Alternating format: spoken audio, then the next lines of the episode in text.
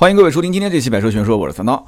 今天这期节目和大家聊一款车，就是北京现代的菲斯塔。那么之前呢，也有很多的朋友问这个车型，说这个车三刀怎么看？其实呢，我知道大家只是对这个车感兴趣，真正要买的人并不多。我和北京现代的销售也聊过这件事情啊，订单怎么样啊？来的店里面问这个车的人多不多啊？那么我也知道很多的北京现代的 4S 店，这个车都是放在最显眼的位置，一进门。啊，前段时间刚刚才放的那个昂西诺，还没放多久呢，哎，现在就开始要放这个车了，把昂西诺放在侧面。昂西诺其实卖的也很不好。那么这个菲斯塔其实当时在南京这边啊，第一批的这个媒体试驾，包括很多的一些全国各地的啊，这个好像也邀请了一些类似论坛版主啊，或者是一些优质的潜在车主啊去进行试驾。而且不止这一趟，也就是前前后后周期很长啊。我们曾经在朋友圈也吐槽，我说这个南京家门口的试驾会啊，前前后后我这我身边基本上同行都去了，都参加了。我我离试驾会其实也不远，我就在南京啊。结果我们这个媒体就相当于是被遗忘了。我还吐槽了一下，我在那个朋友圈里面让盾牌发了一下。大家也知道，我们之前也曾经聊过啊，说这个即将退出中国市场的韩国车，那么韩国车有哪几个呢？无非就是要不就是现代，要不就起亚。那么起亚基本上也没有太多人关心了啊，所以现代的很多车型，在我们节目当中，基本上在聊的过程中，我们的评价都很一致，就是这个车呢，首先口碑是不错的，大多数开现代车的人，除了吐槽可能悬挂比较硬、噪音比较大，但是很少有人说这个车开坏，或者说是这个车毛病很多。但是呢，你说值不值这个价？买之前大家都是冲着性价比去买的，买之后有些人总是会觉得，就把它当成一个工具在用，然后呢就吃在我这有句话怎么说叫吃着碗里的看着锅里的，就是总觉得别人的车比我好，所以现代的车主换车的概率都非常高。有很多人开着开着，其实车子并没有问题，但他总是想去换车。但是呢，这个起亚的车主，你比方说像我的表弟，他不就是起亚 K 五的车主嘛？他开到今年，你问他想不想换？两三年前他就讲就是要换车，要换车。他买车其实没多久就说要换，开到今天为止都没换。当然了，这也和自己的这个能力和条件有一定的关系。但是我觉得有一部分就是，当你想到说它是个工具，你就想换，但是你开着就觉得没有毛病，你又不换，无非不就是这么回事嘛，对吧？你你像我自己的车开开开开的感觉有一点小问题的时候，我就特别特别想开想换车，但这车子一直开开开没毛病，那你想它换它干嘛呢？其实那个时时候你想换，无非就是可能你你发了一笔小财啊，或者说是 就是你可能就是某一个特定的时刻开了同学的车、朋友的车，或者在某个饭局上跟人一对比，或者某个朋友刚刚买了一辆新车，你就是心里面那一股蠢蠢欲动，就无非在那一刹那忍住啊，忍住就就过去就过去了。但你要忍不住，你手头又有点闲钱，那说不定说换就换了。哈哈。那么菲斯塔这个车呢，其实今年四月份北京车展亮相的时候，很多的经销商啊，我我感觉到就他们就很兴奋啊。包括上一次我在跟就是北京北京现在的经销商聊的时候，他们就觉得就是这个车是他们今年压箱底的一款车型，就大家对它的期望值都很高。但是就目前的情况来看的话，这个期望越大，失望越大。问题在于什么呢？第一个就是厂家其实对这个车的销量和产能并没有做一个过高的预估。换句话讲，什么意思呢？就是你好比说一个月卖个一百多台、两百台的经销店，一年卖个两千多台的经销店，它现在到目前为止能看到的，好比说到明年三月份，就明年一季度，它配给经销商的数量是有限的。两千多台车一年的经销商，也就一个月配十来台车。所以这个做法，我感觉就和就是东本的思域的做法非常相似。有人讲说，那这个车子将来会不会让价，甚至会不会加价？加价就不用想了，这是不可能的事情。北京现在到目前为止，我还没见过说能加价的车。到目前为止啊，那么你说会不会一直维持原价销售？我觉得难度也很大，因为北京现在的车子，这个车子其实你看它的价格，基本上就是往下是接领动的，往上是接名图的。这两个车优惠幅度都是三万多，兄弟们，三万多，所以上下老大哥、小老弟两个人都是优惠三万多的。那你现在中间夹着你的定价区间，其实是跟他们两个人对接的。你说你不优惠可能吗？所以我不太相信啊。本田思域这个车，它有它的一定的特殊性。你说本田思域往上，雅阁，雅阁优惠本来就不大，对不对？雅阁或者是思铂睿啊，现在叫什么 Insight 是吧？那个英文啊。那么如果说是往下，往下是什么呢？往下它其实也没有什么车了，就是要不就是这个老飞度，对吧？要不就是我们讲的那个，就是东风本田那个不叫飞度啊，那叫歌瑞。那歌瑞这个车几乎是没有什么存在感的。所以对于东本来讲的话，思域的价格体系可以看作是一个相对独立的价格体系。所以因此它保持原价销售，其实对上对下都没有影响。你说思域保持原价对雅阁有影响吗？没有，对吧？对那个之前的斯铂瑞有影响吗？也没有。对不对？那下面的歌瑞呢？歌瑞基本上都看不见，所以它是一个相对独立的价格区间。但是菲斯塔就不行，菲斯塔就不行，因为菲斯塔包括它的这个排量，你可以看到 1.4T 跟 1.6T 上下都是相对接的。所以它的价格的变动其实是跟家里面的这个上下所承接的车型的价格是有非常非常密切的联系。所以节目前半段就帮大家去理一理这个车子到底什么一个情况，价格方面包括怎么适合优惠什么价位入手啊，先前期买后期买怎么样，给大家就是我比较擅长的稍微沟通一下。后期我们再说说这个车的我一些驾驶感受。那么这个车呢，定价区间是十一点九八万到十五点四八万，对吧？我刚刚说了是下街领动，上街名图。那么我个人觉得，它其实跟领动和名图之间的客户群的错位啊，还不是特别多，还不是特别多，真的是这样的。为什么呢？这个车虽然你看它价位和名图非常相似，但这两个车其实你到 4S 店一看，你稍微看一眼，不管是看外形还是看内饰，你甚至连这两个车什么排量你都不用看，你就看外形和内饰，你就这么看，非常明确，你就知道你到底要哪个车。名图很大一部分的群体其实对比的是迈锐宝，真的。迈锐宝这个车子，很多人冲着就是优惠幅度大，真的就是这样子的，就是优惠幅度大。君威的优惠幅度也很大，迈锐宝优惠幅度更大。雪佛兰这个牌子大家也知道，保值率肯定不是特别高，所以那我冲什么去呢？空间大，配置也不错，价格又便宜，那不就这么简单吗？所以这个名图很多的客户是战败流失到了雪佛兰买迈锐宝去了。所以大家先理解这个概念，领动其实在整个的合资品牌当中，它的性价比还是不错的，卖的比较好的这个一点六的排量的，十一点九八万的这个版本自动挡，那么优惠个三万块钱吧，两万八、两万九。然后一点四 T 的活力型就是最入门的那个版本啊，一点四 T 的十二万四千八。所以领动基本就是十一万多、十二万多，优惠个三万，打完折的价格相当于是九到十万块钱的区间。所以因此领动和这个菲斯塔这两个车其实也不是一个。客户群体完全不是，菲斯塔现在的这种看这个车的，就是手上有预算要买的人，基本都是在十五万左右的预算。十五万的预算会去看领动吗？不可能。那会去看名图吗？有可能。但是看名图的话，名图的优惠幅度也要下的非常大，三万多的优惠。但是接受这个三万多的优惠的人，会去买一分钱不优惠的这个菲斯塔吗？我觉得可能性非常非常的小。所以前期经销商接的订单也不多，个位数的订单啊，这都是一家能卖到两千多台。这种车型的这种店啊，两三千辆的，也就是一个月就那么的十十十张订单、五张订单、八张订单啊。所以因此，我先分析一下，就这个车车长四米六六，然后轴距是两米七，其实它跟思域几乎长宽高大小轴距是没什么区别的。那么名图比它大一圈，轴距是两米七七啊。那么刚刚说的这个领动比它小一圈，而且领动的这个整个的配置啊，包括它的这个后悬挂是扭力梁半独立悬挂，那么基本都不在一个。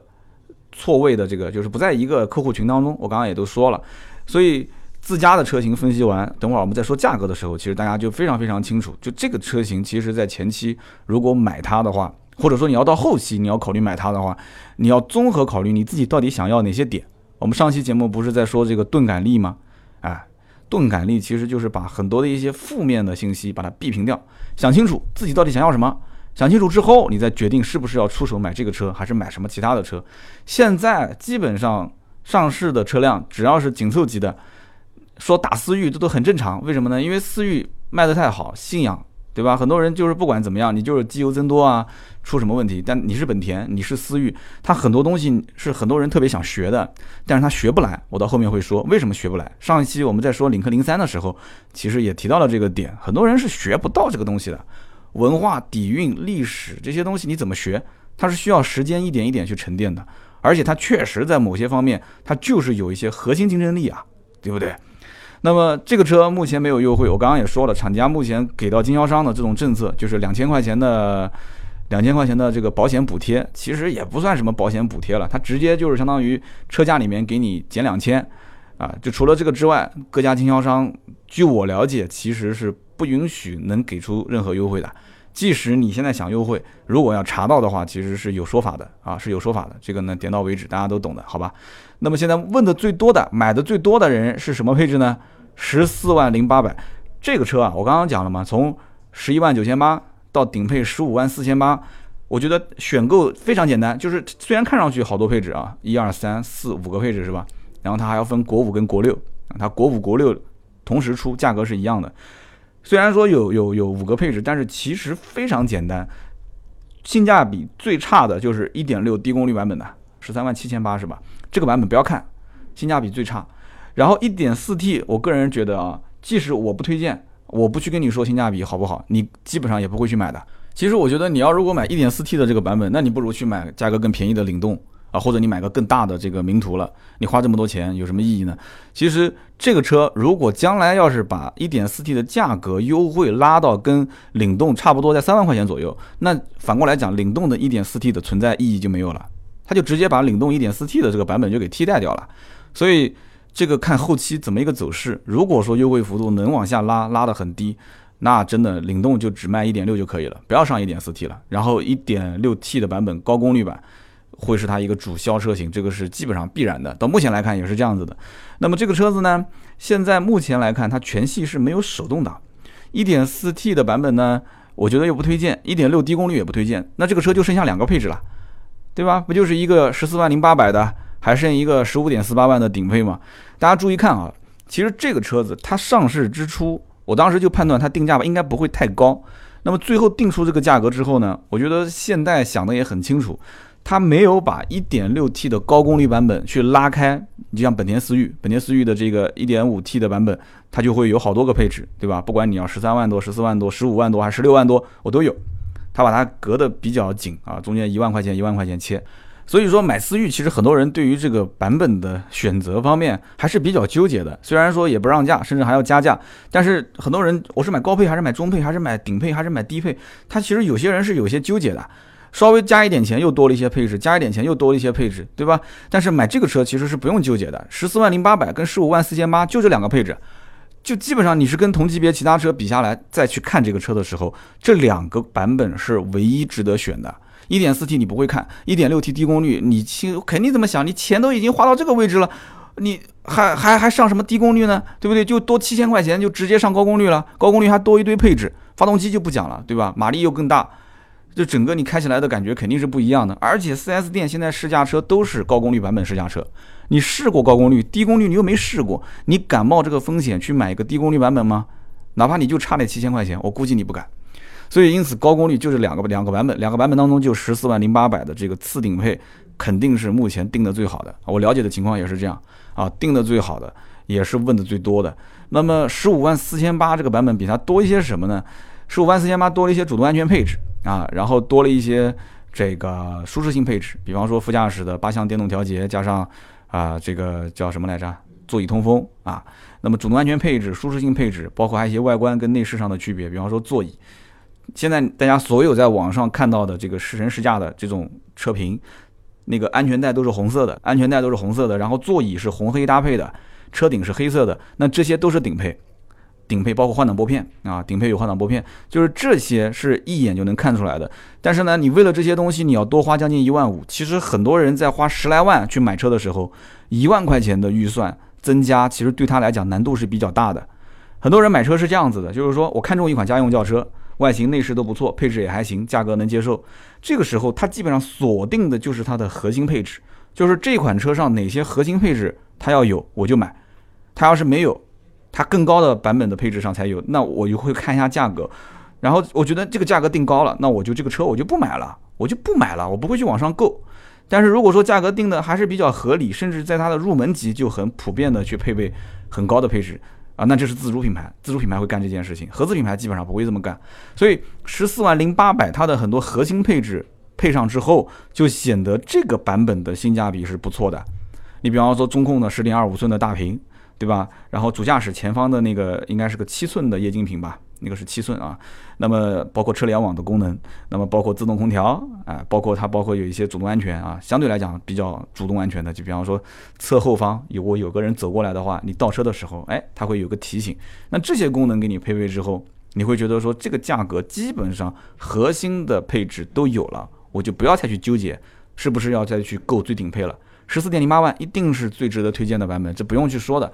那么这个时候销售就有话术可以聊了，销售会拿十四万零八百的配置去和本田思域的啊十三万多的这个版本去进行对比，那这个我相信就不要在节目里面去比了，那肯定是各种配置上的虐杀嘛啊，然后账面数据的各种碾压嘛，对不对？那你不管怎么碾，不管怎么去虐，最终其实我觉得买思域的人和买这个的人。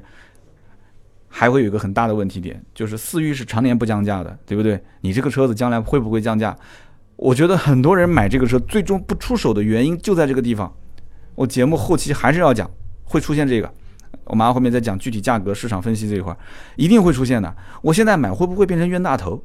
我才买你就给一个厂家的这个活动两千块钱，到了后期你会不会啪一下子就跳水，优惠个两万，优惠个三万，那怎么办？除非是父母给钱，儿子可能要结婚。啊，老爸要买车，结果呢就哭着喊着跟老爹讲：“老爸，我不行，就要买这车，你要不买，我老婆也不娶了。”啊，老爸怕呀，就我的儿子这么长时间，对吧？好不容易谈一个女朋友，现在要结婚了，你说结果这车不买，就是媳妇都娶不了，这个将来孙子也抱不到，这怎么办？咬咬牙刷卡啊！你要如果自己挣钱自己买，我估计很多人就要考虑这个问题了，对不对？就会不会将来降价？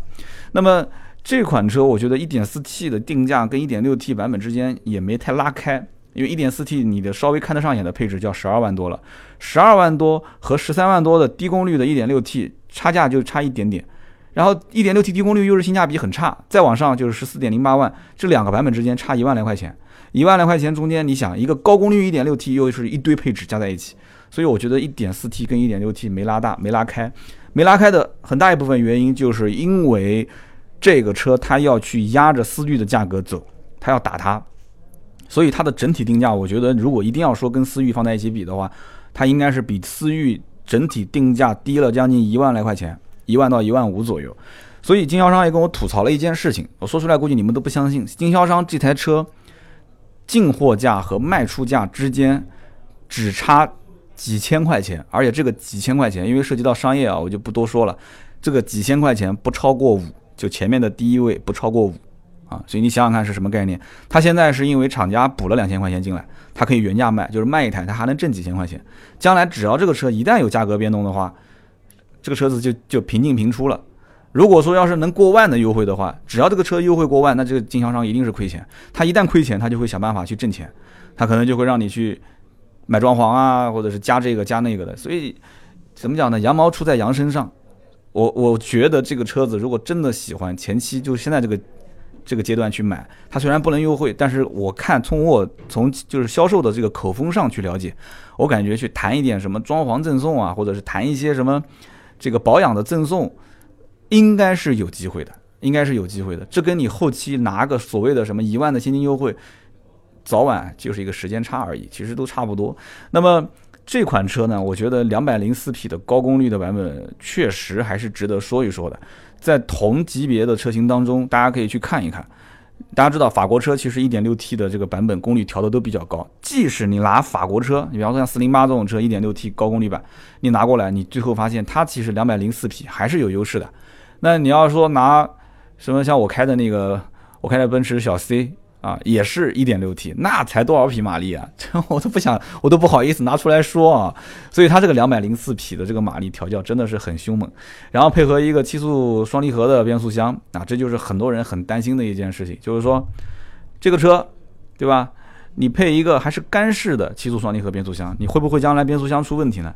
我就问大家几个问题啊。第一个，有见过现代的车主大规模的投诉变速箱的故障吗？有吗？大家在网上也可以搜一搜，也可以回想一下你身边开北京现代的人，北京现代很多车都是用的双离合变速箱，你可以去想一想有没有，基本上是没有的，是不是？那么我曾经也说过，我说我跟很多出租车司机聊天，出租车司机很多地方都是开北线的车，对吧？也有开大众的车，那么现在基本上开北线车的出租车司机一致给出的评价都是这个车非常非常耐用，小毛病很少。啊，发动机、变速箱几十万公里无大修的特别多，特别特别多，所以我们可以判断，就用这个大数据可以判断一件事情，就是韩国车其实在耐用性方面，它因为它一直追着日本车在在跑，所以就有可能就是它已经追追追追过头了，已经 就是在耐用性方面，甚至是某些方面超过了日本车，就思密达啊。但是呢，他们其实在造东西方面，我觉得他的这个理念还是比较好的，就是说我这个东西首先我不能让它坏，我不管你说我这个车造的有多糙啊，包括内饰多么没有质感，但是呢。我只要保证三大件我不坏就可以了，而且大家要知道，韩国其实很多的技术是掌握在自己手上的，所以这一点还是值得学习的啊。虽然讲整体现在韩国车在中国没有什么存在感，这有很多的一些大环境的因素，我们不一一去说，大家知道就 OK 了。但是呢，就目前来看，韩国车其实不管是从底盘悬挂的调教啊，还是从发动机、变速箱这些大件上的这种出问题的概率来讲，到目前为止其实一直是被低估的，我觉得是被低估的。所以因此。这个车，我觉得一大卖点就是高功率发动机，这个 1.6T 的发动机加上这个七速双离合的变速箱，其实开起来质感还是非常不错的。而且这个发动机还和他们家其他的一点六 T 发动机不一样，这个发动机是之前的这个飞斯进口现代飞斯上面用的那一款高功率的发动机啊，两百零四匹。菲斯当年是干什么车的？菲斯是干 GTI，是干高尔夫，是是直接追着这个大众。去小钢炮去干的，你知道吗？所以这个发动机以前就是放在钢炮上的，你可以把它当成是一个高性能发动机。所以把它放在现在的这个车上，价格其实你再去结合一下，你就知道了啊。它定价其实真的不算高，但是呢，有没有人去理解这件事情？或者说，就算理解了，有没有人真的愿意用人民币去充值这件这个车啊？去充值这件事情，我觉得很难讲。这里面有一个大环境、大背景。我曾经在讲人马车夫。对吧？就是马马车夫和乘客这件事情的时候，我说的已经很清楚了。这里面很多，我以为、我认为、我知道，但是其实你并不是真的知道，你认为的不一定是正确的。它是在一个大环境里面才能造就和诞生一个这个这个。相对合理的结果啊，相对合理的结果，所以因此，这个车前期叫好不叫座。到我目前来看的话，真的是这样子的啊。上市这一波宣传，然后所有的视频我也看了，哇，就是同行基本上都是在说这车好牛逼，怎么样？呃，思域你害怕吧？颤抖吧？其实我觉得它一点不颤抖，一点不害怕。为什么呢？这这这个根本这车 就没没什么销量，没什么人问。其实这真的很惨，真的是这样子的。但是反过来讲，我个人还是讲那么一句话，就是说 1.6T 高功率。定这个价其实还算是比较良心的，关键是你怎么去看待这款车，你想要什么啊？它的比方说十四万零八百核心配备，十点二五寸的大屏幕有啦，车联网有啦，对吧？前面的那个主驾驶的七寸的液晶仪表也有啦，座椅加热也有啊，天窗也有啊，对不对？我刚刚讲了，还有包括侧后的这种碰撞的，它也有那个类似像三六零一样的倒车影像，然后侧后碰撞也给你配备了，包括盲区监测，十四万零八百也有盲区监测都有，你想。还要什么？什么？还你还要啥？还要手表？还要自行车啊？顶配十五万四千八，主动安全配置更多啊！什么车道保持、车道偏离预警啊，这些主动刹车啊，换挡拨片、大轮毂、红黑座椅、红色安全带啊，这个东西，你你还要啥？十五万四千八也不比思域贵多少，该有的也都有了。但是关键问题其实主要就在于心态。我曾经举个不太恰当的例子是什么呢？我们曾经，比方说视频，我一直在聊我们的视频节目。我一开始拍视频就是聊车，往车前面一站，巴拉巴拉巴拉巴拉，我就开始说车了嘛。我说，哎，这款车从前脸上来看，呃，侧面造型、尾部造型、后排空间、前排空间啊，这车的发动机的动力，然后呢，我驾驶的感受，我跟大家去分享。发到网站上之后，哇，很多人就会开始说了，有人讲说，哎呀，这个人不专业，不专业啊。那讲我不专业的，其实对比的是谁？他看到我站在车头的时候，他第一反应就是想到了这个行业内的那些。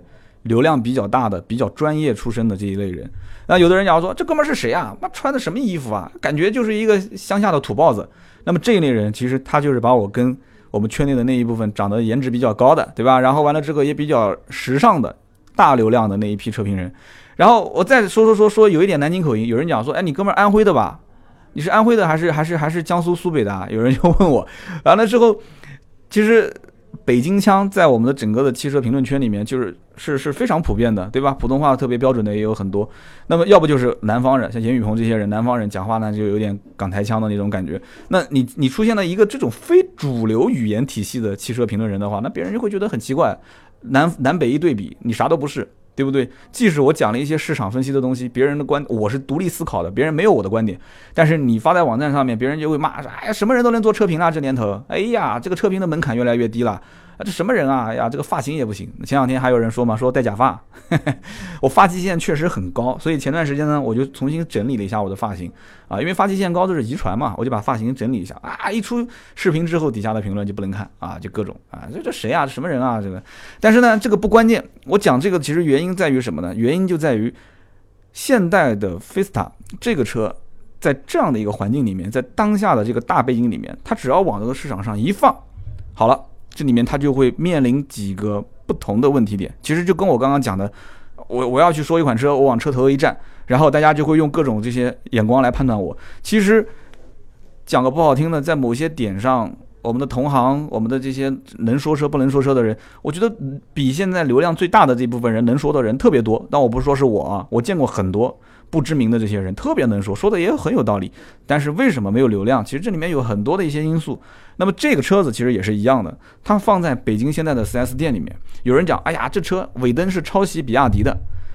你看，你看，这这很多人就就说这种话，尾灯是抄袭比亚迪的。然后有人讲，哇，这个前脸太丑了，对不对？呃，这个外形上来讲，说，哎，从侧后面上看不错，很容易中毒；从侧面上看也很容易容易中中毒；从后面上看也很容易中毒。但是看前面。我太丑了，然后大家就抓着前面的造型就不停的喷啊！有人讲长得像鲶鱼的嘴，有人还把那个凤姐的照片也放出来，就各种去调侃，各种碾压，是不是？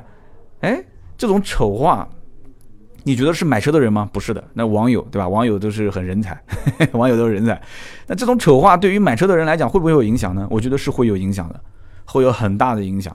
真的是这样子的，有人心想说：“我的天呐，买个车前脸长得跟凤姐一样的，这车以后开出去天天顶着个凤姐的照片，我的天呐，那这怎么搞？对不对？会有影响。包括我一开始对这车，其实对前脸我只是有一有一丝丝一点点的犹豫。我觉得这车挺好看的，我甚至跟我老婆还说过，我发照片给我老婆看，我说：哎，我说老婆，我家里面小丰田可以卖了吧？我说换个这个车，你也能开，我也能开。我老婆一看说：这车看上去好大，因为我夫人不喜欢开大车，她这车看上去好大。我说虽然大。但是呢，这车好开，肯定好开，我都不用去试，因为现代的车子给人感觉就是很轻松，方向盘也很轻，开起来也很轻松。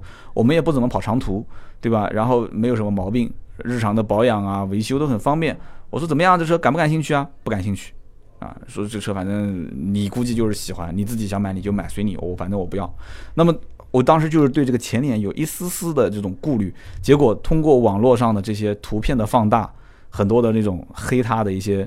照片啊，文字啊，有的时候看看看，对我的心就是心态和情绪也会产生一些影响。你想，我还是天天看不同的车型的人，研究各种车型的人，那更不要说一个天天只盯着一个车看，想买的人，真正要掏钱的人，还是有影响的。其实菲斯塔这个车子，你把外形这一关走过去之后，你说，哎，我很能接受这个车的外形啊，非常不错，好，能接受。那么你再去看它的内饰，我觉得这个里面你就要考虑几点了。第一个。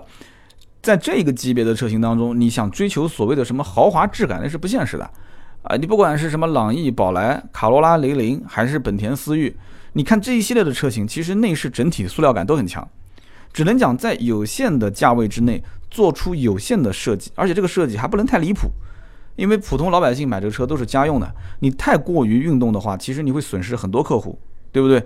这个车当时我进去看了一下子，其实整体的塑料感并没有那么强，而且它做了一些纹理出来啊，做了一些纹理出来，而且这个里面的整体设计，他说什么跟战斗机啊有一些什么灵感，那都是一些销售话术了。从我个人来讲的话，实用性是摆在第一位的，对吧？你包括这个触屏的设计，原来的设计师啊，原来的设计师他其实对于触屏这一块是比较保守的，但是现在的设计师。它其实对于触屏这一块，它相对来讲是比较开放的，但是它还是保留了很多的一些，这个就是比方说空调的温度的调节，还是用旋钮的形式，但是音量的调节就是用手动来滑，包括空调的风速的大小也是用手动来滑，所以你就可以看到，其实现代对于在设计和实用性这两件事情上面，它是比较纠结的，它是比较纠结的，包括你看现代家族里面的车子造型，包括新车跟以前的旧车，甚至于换代的车型，它变化都比较大。我见过一句话，我当时在北京现代 4S 店拿了一张报纸，那个报纸是有有点像那种老国企内部报纸一样的，北京现代内部报纸。我就在那边没事坐着就翻，我看到一句话叫什么叫“不做套娃做自己”。哎，我觉得我说这句话讲讲的还真不错，“不做套娃做自己”。那“套娃”这两个字其实一提到，大家就能联想是什么车了嘛？就大众就是套娃最典型的一个案例，“不做套娃做自己”，其实还是蛮有个性的这句话啊。每一款车每一个车系，它都会去区分它自己的设计风格。这个其实对于设计师要求还是蛮高的，还是要求蛮高的，真的是这样子的。而且你去做一个全新的设计，风险是非常非常大的。大众之所以在中国为什么所向披靡，其实很大一部分原因就是老三样嘛，然后一直就是保持原有的设计不怎么变。中国人就是被大众培养出这样的一个审美。中国人的对车子的好与坏的审美，其实你看，就是真的是德系三强，把中国人的这种审美已经基本上锁死。在这种传统的锁死，什么叫做美，什么叫做好看，在这个体系里面，你想说在中国市场再创新，打造出一个你觉得很好看、很不错的所谓的叫不做套娃做自己，那其实风险是非常非常大的。所以菲斯塔这个车。满身如果都是设计上的亮点，我讲的是设计啊，满身都是设计亮点。但是你一旦要是有一个缺点被人抓住了，有的时候真的满盘皆输。这个词可能用的下的有点过早，但是到目前来看，其实真的会出现这种情况，就是这个前脸。所以下一次如果要换代，如果我是设计师，我一定把前脸给改掉，我不用这个像鲶鱼一样的这种嘴巴，我哪怕把它设计成一个大的四方口，我不要带那种曲线的造型。四四方方的，或者是盾牌式的，就是家里面现在现在的这种盾牌式的，保险一点，保险一点，我觉得销量会有提升，真的是这样子的。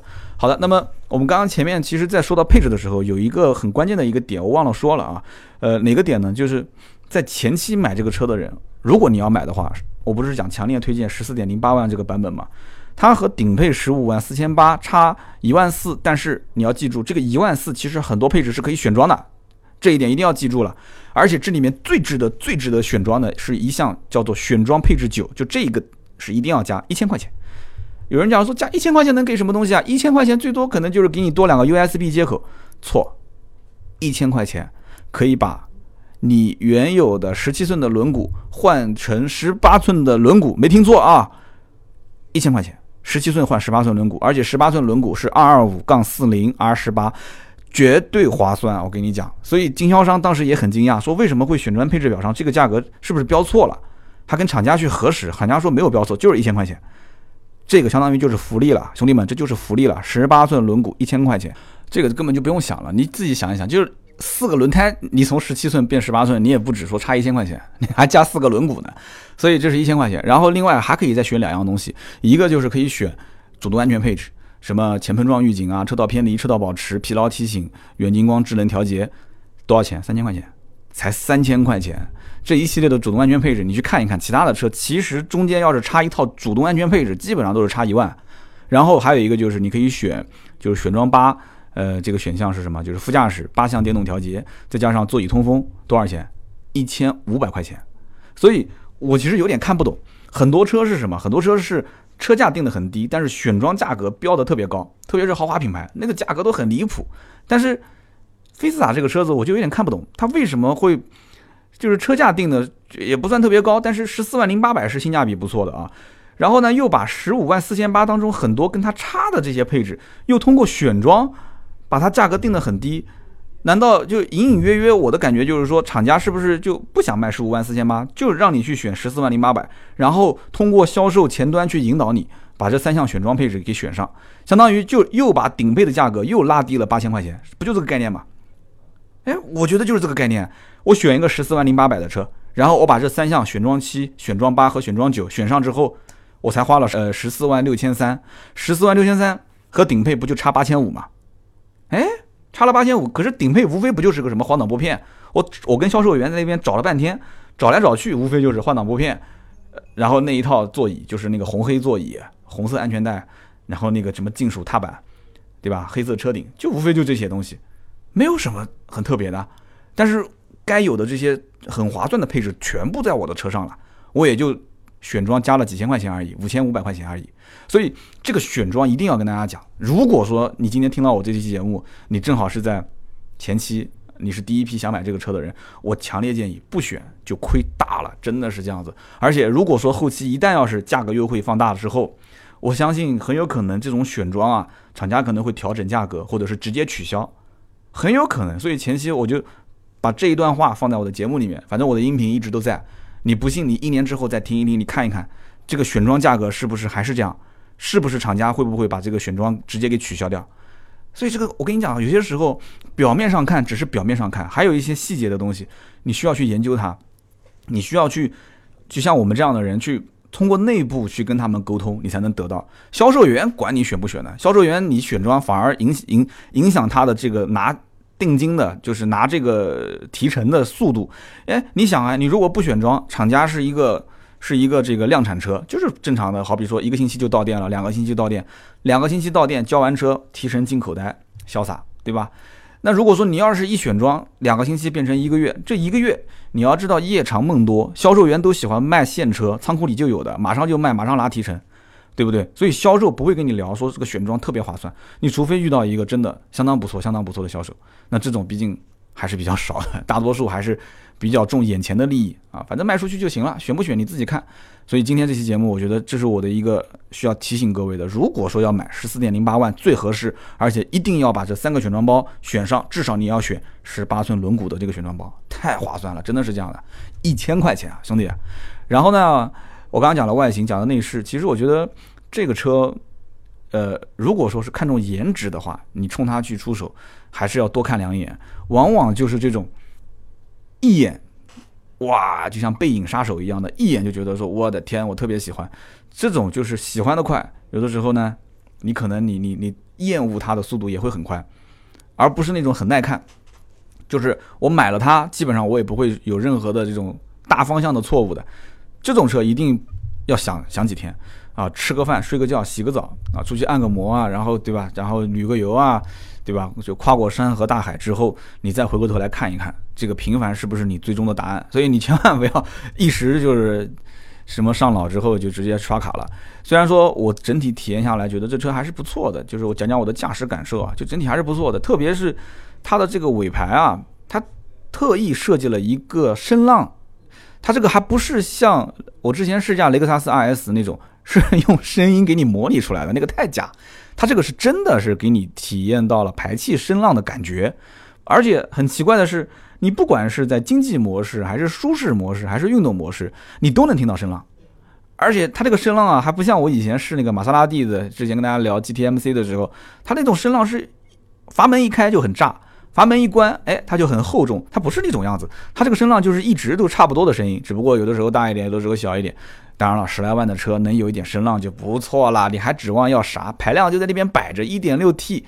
所以当时销售员一开始跟我讲说这车有声浪，我我当时笑笑，我说哦行，我知道了。但上车之后呢，它就是怠速的时候那个突突突突突突，它都是一个很很明显跟其他的这种日常家用车不太一样的感觉。所以这个是我觉得要去试驾一定要去听一听的一个一个地方。那么它的风噪和路噪其实也很明显。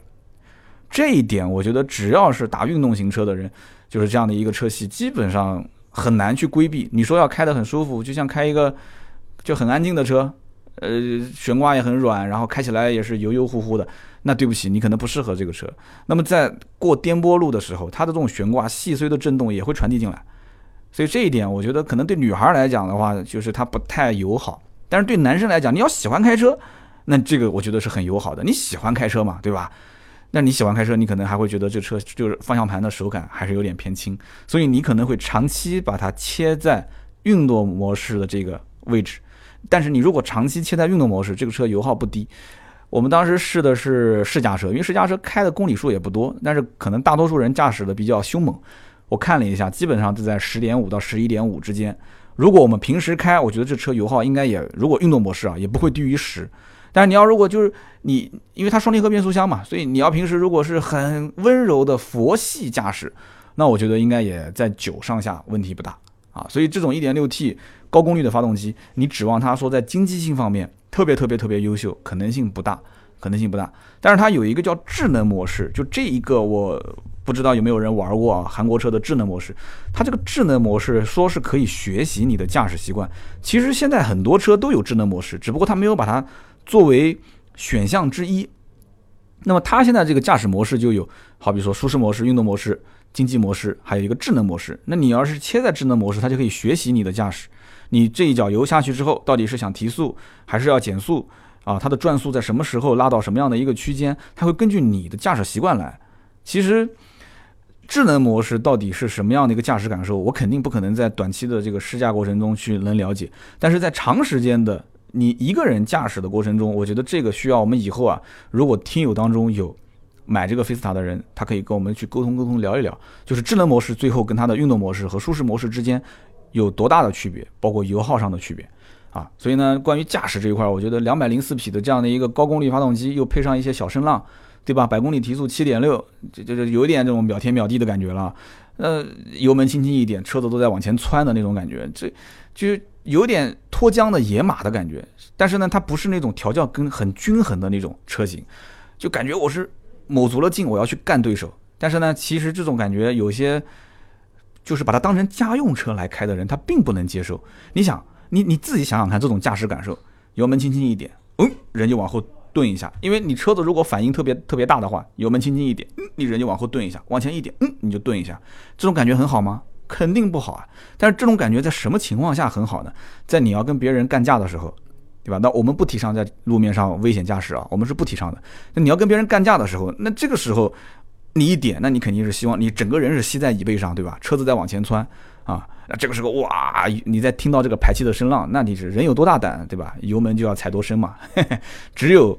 怂人没有怂车，这不是人家经常讲的嘛，对吧？但是我还是不提倡在路上飙车。不过这种驾驶感受很容易让你就会不知不觉之中你就会开得很快。那么领克零三上次我在试那个车的时候，它就没有这种感觉。你不管是调运动模式、舒适模式还是经济模式，其实那个车给你感觉变化都不大，它就像是一个就是很沉稳、很重的这样的一个驾驶机器。然后呢，它的整个驾驶感受，其实你要如果不去转动方向盘的话，它其实有一点还是有一点那种豪华车质感的那种感觉。但是你方向盘一转，你就会发现啊，其实这个车它还是希望你偏舒适的去开它，因为转向很轻。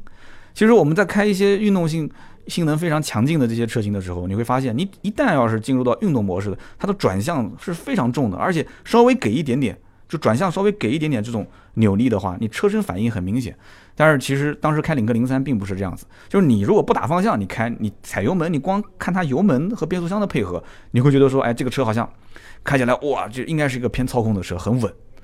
啊，方向盘一转，哈，就是个家用车嘛，就是这样子。那么其实这个车就不是，这个车一上车方向盘一打就知道了，包括你甚至方向不用打，你踩脚油门你就知道，这车其实就是偏家用。啊，你平时你如果是以舒适模式、经济模式，你不去切运动模式的话，它的整个的反应相对也是比较激烈的。哎，你没有听错啊，就包括经济模式，它其实车身反应也相对来讲是比较激烈的。因为我自己的车上就有，我的奔驰 C 上就有，有经济模式、有舒适模式、有运动模式。我当切运动模式的时候和切经济模式的时候，那整个那个车子的变速箱，这差别太大了，差别太大了。就经济模式是一脚油踩到底，我感觉。这个车子转速应该是直接拉到五千转了，它会有一个大概零点五到零点八秒的迟滞，完了之后，它也是非常慵懒的，嗯，上去，它根本就不是像那个运动模式的时候，我叭一脚油门我都没踩到底，就踩一半，那个转速呜就上去了，我的个乖！但是你说它是不是提速很猛？也就那么回事，真的。其实我不讲嘛，开奔驰你指望说有什么操控性，那这个你不要去想的，你就老老实实开就可以了。所以我到现在为止一直是放在舒适模式上去开，确实开的挺舒服的嘛，油耗也不高，就九点几个油啊，能接受，真的是可以接受。那么这就是关于驾驶这一块。其实这个车呢，呃，你要讲吐槽也有很多，但是呢，吐槽的点可能每个人不一样，就是你关注的点不一样。你比方说，它有些设计上的逻辑，它的左边的方向盘上的。音量的加减是往上推跟往下推，这个大家能理解对吧？往上推是加，往下推是减。但是它在切换歌曲的时候，哎，切换歌曲的时候它就不是左右了，它也是上下，大家能理解吗？我是不能理解。那我就想问了，往上是前进一首歌还是后退一首歌呢？所以这个你还得去记，你得去熟悉它。但是它可能就是设计师比较有强迫症，有两个按键必须要设计的一样啊，所以这是一个。二一个呢，它的这个地图啊，百度地图。它用的是 SD 卡，其实现在我知道很多车机基本上都不用这种卡槽来存放地图了，但这也不是什么太大的问题。而且稍微有一些会玩这个地图升级的人，用 SD 卡自己在网上下载，其实能给自己的地图进行一个智能升级，但是这个也费时间，也很耗时间。4S 店如果想跟你去用这个卡升级，那收费肯定不会低嘛。然后我们那天在试这个试驾车的时候，我在切地图，它总是切不进去。我说你这个车机是不是有问题啊？他说我们车机没问题，但是我们的 SD 卡在就是南京丽水的活动上面被人偷了。哇！我当时一想，我幸好没去丽水的这个试驾会啊，要不然的话我也是嫌疑人之一。所以说，你看都什么素质啊，连一张 ST 卡说都被人偷了，说是我的天哪！我真的，这个我也是无语了啊。然后我刚刚讲的就是前面就是这车的油耗，我们在试的时候，我觉得油耗也不是很低。然后再加上就这个车子，其实前期它整个在销售的过程当中，很多的老百姓一定心里面它是有一个有一个。心理压力的就是我现在买没有优惠，那将来你会不会大幅度优惠，对不对？我对于这个品牌来讲，我也不像对本田那种信仰，那么这个车型也不像思域那种样子，上面还有 Type R 这种车型，有神车，你也不跑赛道，你也没有战绩，我也没没这个，我这个车买回来也没什么跟别人吹牛逼的资本，对不对？完了之后又又没有什么改装的潜力，很少有听说说韩国车拿出去进行改装吧，对不对？本田思域的改装这个应该讲形成了一定的气候，所以。这些东西如果说没有文化积淀、没有历史的这种啊传承，你现在就是让我去消费一个很新很新的新车型，那我其实心里面对你的信仰，我觉得是要比思域啊、昂克赛拉这些车的信仰还要再重一些。所以上一期我们在讲领克零三，其实一样，领克零三不仅仅是一个新车型啊，领克零三是一个新品牌下面的新车型，所以那个就需要跨两座山，这个需要跨一座山啊。北京现在又没有一个很好的价格环境，什么车都在优惠，优惠幅度都很大，都是三万多块钱的优惠。那么在这样的一个大环境里面，大家还记得我刚刚前面讲的那个，就是讲我说如果我三刀在一个车子面前噼里啪啦的叽里呱啦的讲一堆，那别人怎么看我？那就跟这个车它是菲斯塔，它放在北京现在的经销商体系里面，在中国的这样一个大环境里面去卖，大家是怎么去看它？好吧，大家都能理解啊，这个车叫好不叫座的原因。所以呢，从节目一开始的第一秒开始到节目的最后。很多人我知道，在听我这期节目的时候啊，一直是带着一个批判的思想在在在去听的。就是说，我在朋友圈也非常公开的讲，我说北京现在的经销商也不邀请我们去试驾，你看全国媒体都试驾了，南京媒体一个都不差，就差我，对不对？那么会不会去黑他？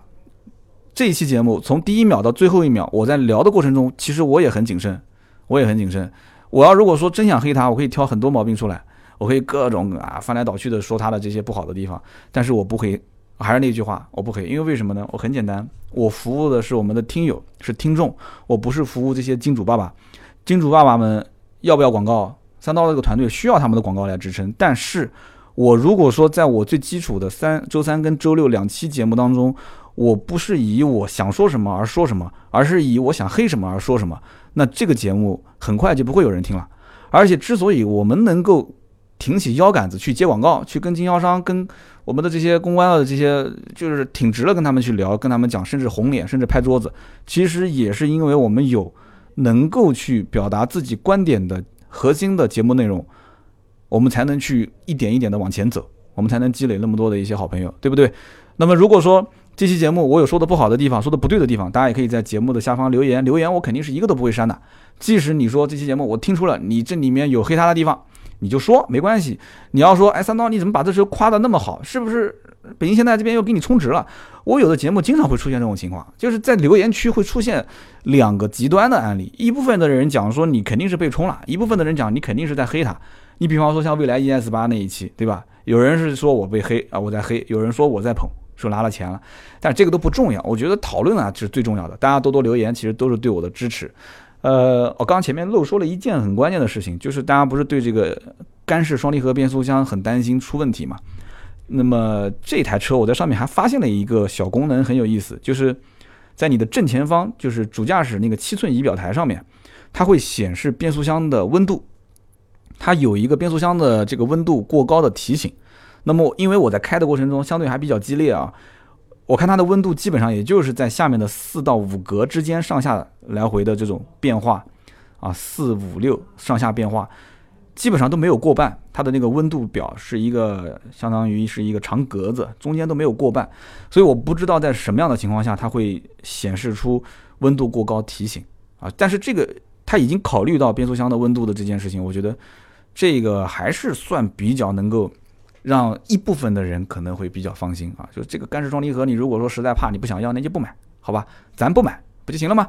你就纠结半天，最后还是刷卡买了，那你纠结半天有什么用呢？对不对？那么今天就聊那么多关于菲斯塔的所有的我想跟大家表达的。我刚刚把我们的这个我我稍微列了一个提纲，我看了一下子，基本上也都差不多了。这个车子反正前期就两千块钱的活动，两千块钱的活动是到二月二十八号结束。那么我了解的经销商基本上每个月也就那么十来台车，十来台车基本到明年一季度就是这么一个量，就这么一个量，这还是个两三千两千多台全年销量的经销商啊，一个月也就分十来台车。那么在这种情况下，你自己去想一想，它会优惠很大吗？就经销商没什么太大的压力，再加上我刚刚前面讲进货的差价也就几千块钱，所以将来过万的优惠，除非是将来厂家在明年一季度之后放开产能。啊，放开它的产能之后，四五六再往后你观望一下，明年的下半年那有可能会有差不多接近一万的优惠。但如果说长期都是这样的一个一个月就是一个经销商就给个十来台车的话，那它有可能会长期就保持这样的一个数量，啊，稳步的提升，稳步的提升。所以这个车呢，我也会关注它最终的月销量是多少。那你说要卖到像思域啊、卡罗拉啊、雷凌啊、轩逸这种，那我觉得可能性不大，因为毕竟它走的还是相对来讲比较个性化、运动化的风格。但是对于北京现在经销商来讲，当务之急，这个车能挣到钱就 OK 了啊！这个是我站在这个层面来看。对于老百姓来讲的话，真的喜欢也不要等，真的没意义。这个车你等个半年，说最后让个几千块钱，意义不大。想在明年过年前拿车的，随时随地可以订，早订早提嘛。但是一定要记得那个选装包的事情啊。但如果说你还是很纠结，还是要等优惠，那这车你不要考虑了，好吧？换其他的。好的，以上就是今天节目所有的内容。下面是关于上面一期节目的留言互动环节。上期节目呢，我们聊的是关于钝感力这个词。那么很多人也觉得这个词很好理解。那么我们也把买车、卖车和用车当中的一些关于钝感力我的一些想法跟大家进行了分享。那么很多的朋友都在留言。那么点赞最多的，我看到叫一二三四五 M W，他说：“三刀啊，讲一讲买新车之后的一些消费嘛，有没有什么好玩的事情？有没有什么套路？新车如果开到二十万公里，那么它中间有哪些保养啊？”那么正常需要更换哪些油液啊？还有一些易损件啊。其实这一方面的话题呢，我一直希望找我身边的一些这种维修圈的大咖来跟大家去聊一聊。但是这种事情呢，我不知道该如何去下手。我也想过，就把它不行做成一个系列，对吧？从十万元左右的、二十万左右的、三十万左右的。那么我身边呢也有专修一些小车。比方说修一些大众啊、丰田这些车，也有专修一些豪华车，那就更多了。专修宝马的、专修奥迪、奔驰的、专修保时捷、路虎的。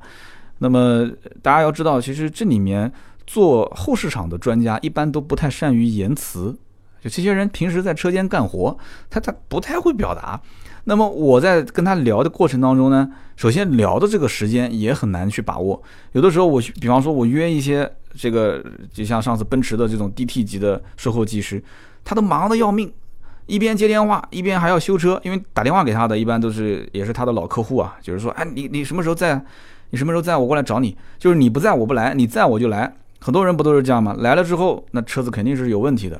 那他为了保证自己的口碑，他也要花很多的时间精力去解决这个问题。你还不能多收钱，因为都是老客户嘛。所以这种怎么讲呢？我就真的不好意思喊他们说还要花个半天甚至一天的时间过来，然后上我们的节目。我所以因此我想过一种方法，就是什么呢？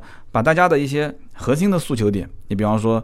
你像这个奔驰的这个，那我就可以把它一些核心的诉求点。上次我说的是异响，对吧？那好，那我们下次我就把，比方说奔驰 C 系、E 系、S 系最常见的一些故障，就是这些车哪些是从娘胎里面生产出来就遇到的这些问题，就我们在保养维修过程中会出现会见到这些问题，哪些呢？是我们在后期只要自己注意一下。就是驾驶过程中、保养过程中注意一下可以避免的，还有哪些问题是你怎么去都避免不了？但是呢，我们可以通过比较低的成本去解决，对不对？你比方说像保时捷的敞篷，就他们讲说就开到一定公里数是必坏的，对吧？比方说像奥迪的这种烧机油，那有一部分车会遇到，包括那个我的那个奔驰 C，那又是避震漏油，又是油封漏油，那这些都不说了嘛。有些是偶发，有些其实它就是这个品牌骨子里就带来的一些东西，没办法。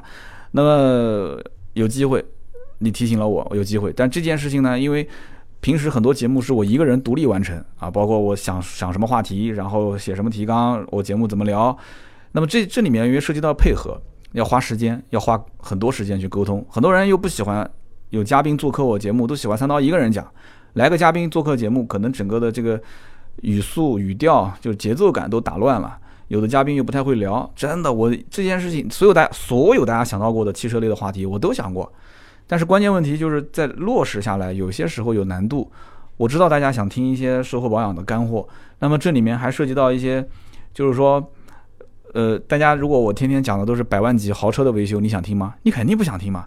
你想听的肯定就是十万元左右的，十万元左右的车子的维修，那我身边可能还真的不是有太多太多的这些啊专家级的人，因为专家级的这些人才人物，那都是集中在三五十万上百万级的豪车维修当中。对不对？他们可能以前是修小车，但后来都不修小车了。小车的那些修理店老板，你说把他请过来，想自曝黑幕，可能吗？可能性都不大。那需要我可能跟他们花时间去聊。那我手头事情也比较多，所以一步一步慢慢来，好吧？汽车后市场的事情我一定会关注的。但是新车这一块儿也是要聊嘛，因为新车现在上市的太频繁。那么下面一位听友叫幺五三幺幺零零 N 一 GQ。他说：“我是九五后，我买第一台车就想买一个小众的车型，外观一定要酷，动力一定要 OK。那个时候阿尔法罗密欧的，你讲的应该是 Junior 吧，对吧？他说刚到中国，然后我就去试驾了，结果哎，一脚油门踩到底，我瞬间就喜欢上这个车，当时就付了定金就提车了。我也没想过什么内饰豪华空间啊，就自己开心就好啊，没问题。但是我想问一个问题，就是当年这个钱是谁付的？”谁的钱？你爸的钱还是你妈的钱，还是你自己掏的钱？当然了，我问这个问题也没有其他的意思。我的意思就是说，当你家庭或者说你的这个收入、你的余额、银行卡的余额足够让你任性，买什么车都 OK，而且又是一个人，对吧？我相信你九五后应该这个年纪百分之九十九是一个人吧。如果是一个人，也不考虑到结婚生孩子，然后将来的这种家用，那当然肯定是，那怎么酷怎么玩怎么 OK 就行了嘛，对不对？前段时间我在微博私信也见到过一个我们的好友啊，好朋友，他问我说，广东那边有一批六五折的车啊，听说是这个叫广东叫什么宏越这家公司通过 FC 内部关系导出来的。完了之后呢，这批车能不能买啊？他当时有一辆车要置换，然后换一辆这个六五折的阿尔法罗密欧。我当时呢可能讲的语气有点重，因为他是付费，他先是微博啊，先是付费，然后后来微博又私信我。因为我付费是语音回复，他说你就像老子教训儿子一样的，你这个姿态太高了。说你三刀怎么这么自负啊？微博就投诉。我当时一看，我心想，我跟粉丝之间，我跟听友之间都是像兄弟之间正常聊天一样，我可从来没有过什么我教育你啊什么样，我没有过这种想法，一丝一毫都没有。而我当时就觉得六五折这件事情你不要去碰，不靠谱啊。这里面如果说你能接受。这批车什么融资租赁的形式来买，就是买完车这个车子相当于写的还是别人公司的名字。你如果能接受这样的话，可以啊，没问题。但是你的成本是摊在你后期，你还是被他挣了钱。那么如果说你要是什么保险系统的、银行系统的、公安系统的，你真的是他所规定的那些内部系统的员工内部购车，你符合条件，那也没问题。可是你都不是，你都不是，你要通过特殊渠道去开证明。然后去透过特殊渠道去买这个车，花那么大的力气，那是何苦呢？对不对？所以当时我可能语气讲的是有点重啊。所以以后大家有在通过付费问答问三道问题的时候，大家都是年轻人啊，大家互相理解。对于像这种六五折不靠谱，就这么不靠谱的一件事情，我一直到今天为止，我都认为这件事情是不靠谱的。你不要去想，真正内部有这个渠道的人，他不一定要买。你想买的人想通过内部渠道，你花那么大的力气，说不定最终你得不偿失。我见过太多了，原来南汽内部购车、一汽内部购车，然后 PRA 内部购车，我们都见过。真正你说通过这种内部操作能操作出来的车子有多少？操作出来最后其实很多人也后悔，也很后悔，好吧？所以呢，这批车又是一个国五，又是去年的老库存，对吧？去年四到六十一月份的老库存，我们就不多说了。反正阿尔法罗密欧的这批客户呢，我觉得是什么样子呢？就是它很个性化，很个性化，也听不进太多人的意见。那这样的话，我觉得你就不要去问别人的意见了。这种车喜欢就买就 OK 了。现在的优惠幅度呢，年底是往回收了一些，所以我我也不建议大家在年底这个时间段出手，好不好？你稍微等一等，你后期可以看到更加实惠的一些性价比的价格，好不好？好，下面一位听友叫做蜗牛的夏天 OL，他说本人呢这个钝感力就比较强，分享一下我的买车经历。一年半之前在北京摇号，五年都不中，结果呢我就上了一个外省的牌。呃，人生中的第一辆车，十万左右。那么我一开始目标呢，就是我心里面不要有偏见，不要有信仰，我们只看参数，我们只看哪个车更实惠。然后后来看来看去呢，我就发现，就一辆车啊，它的定价代表了这个车的定位啊。比方说一辆车的优惠情况，他可能说这个车啊是被大众认可的，那可能优惠幅度就相对少一些；大众不认可的，优惠幅度就大一些。